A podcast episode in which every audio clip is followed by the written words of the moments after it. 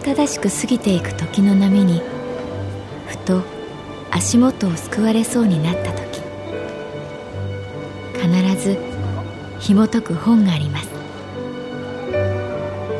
その本にはある女性の人生が描かれています。どこにでもあるごく普通の人生。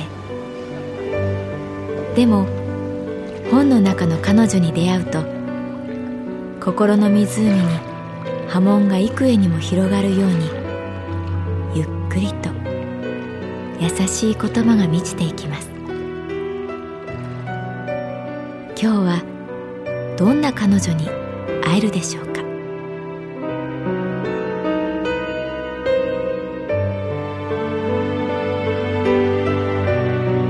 サウンドライブラリー。世界に一つだけの本。朗読は私木村多江がお送りいたします。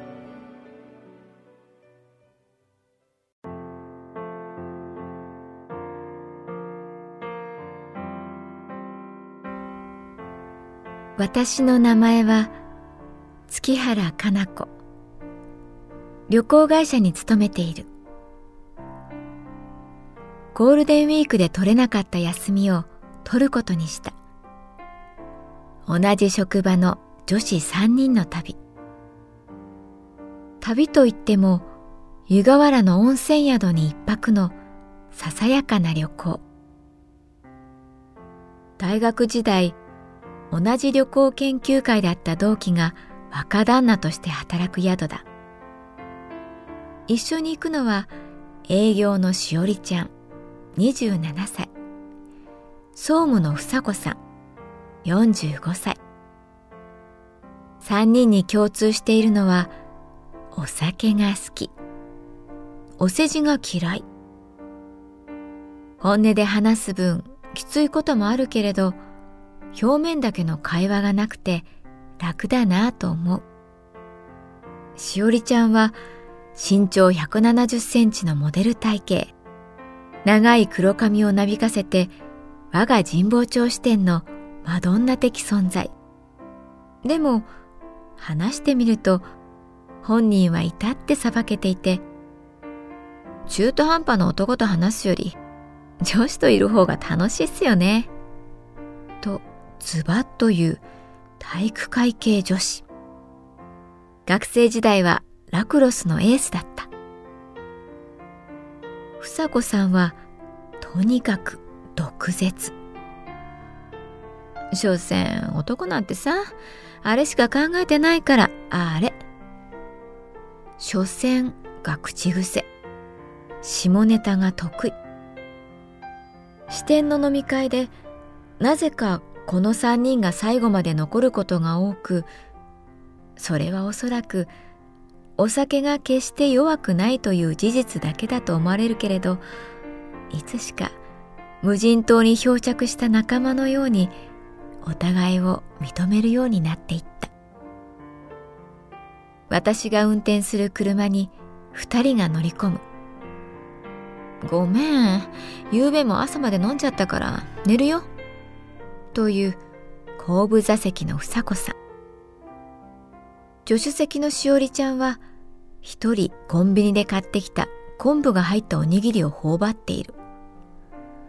バラバラと海苔が砕けてシートに落ちる。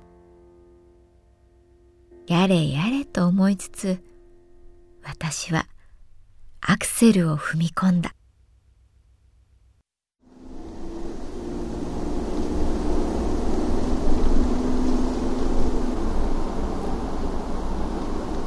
所詮さいつの間にか目を覚ました房子さんが言った。男っていうのはさただただ自分の話を聞いてほしい生き物なのよ。最初はねこっちの話も聞いてるようなふりするよ。でもねふりはふりなの。聞いてないのよ所詮。バックミラー越しに房子さんと目が合う。でもそれがね可愛いって思っちゃうとこないっすか？隣のしおりちゃんが後ろを振り返りながら答える。ああ、ダメ。だからしおりちゃんはダメンズ好きって言われちゃうのよ。可愛いってね、ダメ。一番ダメ。ろくでもない男ほど可愛く見えちゃう時があんのよ。その言い方に実感がこもっていて、私としおりちゃんはふっと笑ってしまう。房子さんはバツイチ。別れた旦那さんは働かずパチンコばかりしている人だったらしい。あのさ、今回の旅では白状してもらうよ、月原。房子さんが上から攻めてくる。いるんでしょう、彼氏。人の話は熱心に聞くくせに、自分の話はいっつもはぐらかすんだから。これには、しおりちゃんも同意する。私も、月原さんの恋バナ、聞きたいです。さっきまで降っていた雨は上がり、新緑が日に照らされて、つやつやと輝いて見えた。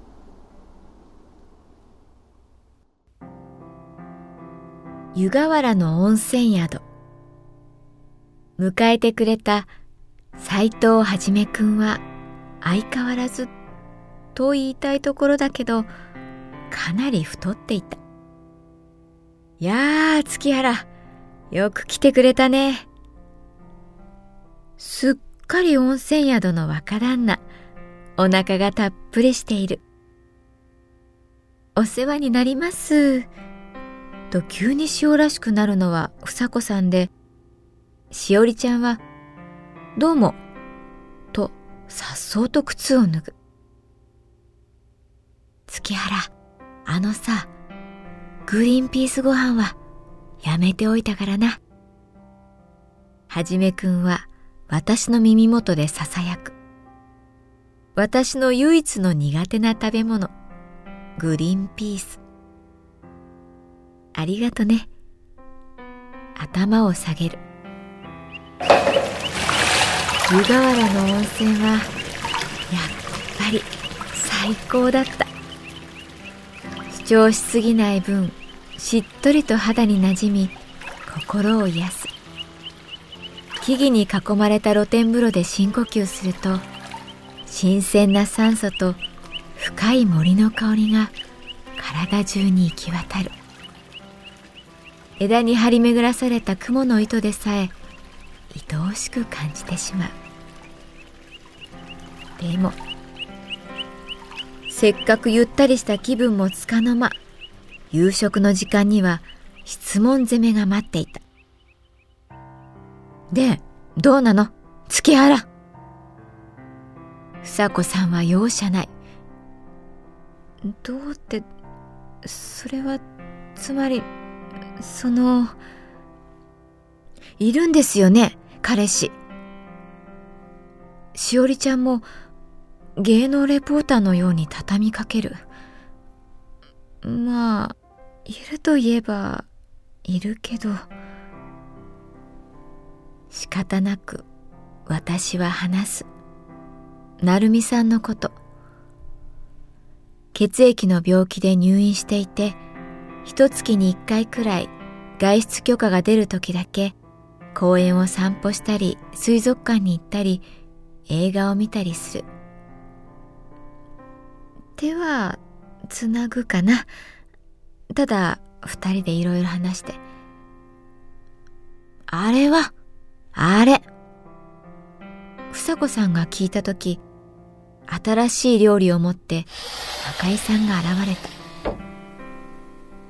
目の前に並ぶ新鮮な魚と山の幸。それらを見ながら考える。私と成美さんは付き合っているんだろうか。いやそもそも付き合うって何だろう。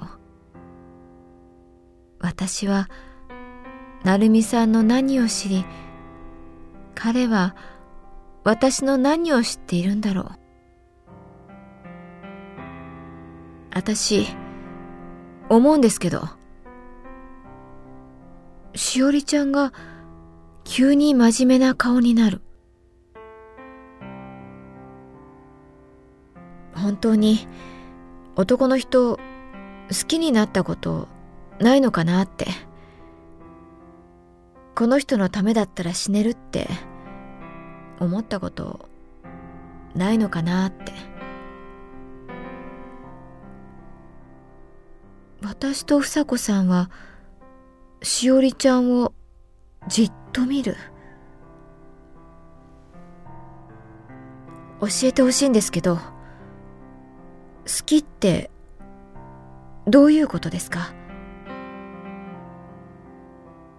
しばしの沈黙の後それはさやっぱりにやっと笑った房子さんが下ネタに行きそうだったので私は制してこう言った。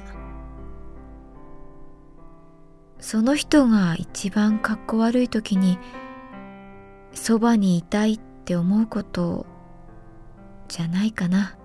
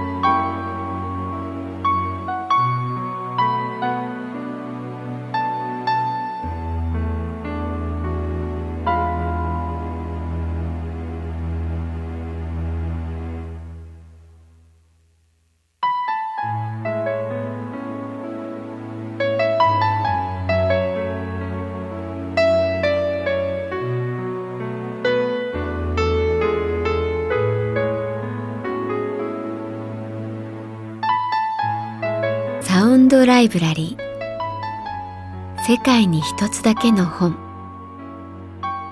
作北坂雅人。演出広島聡。朗読は私木村多江でお送りいたしました。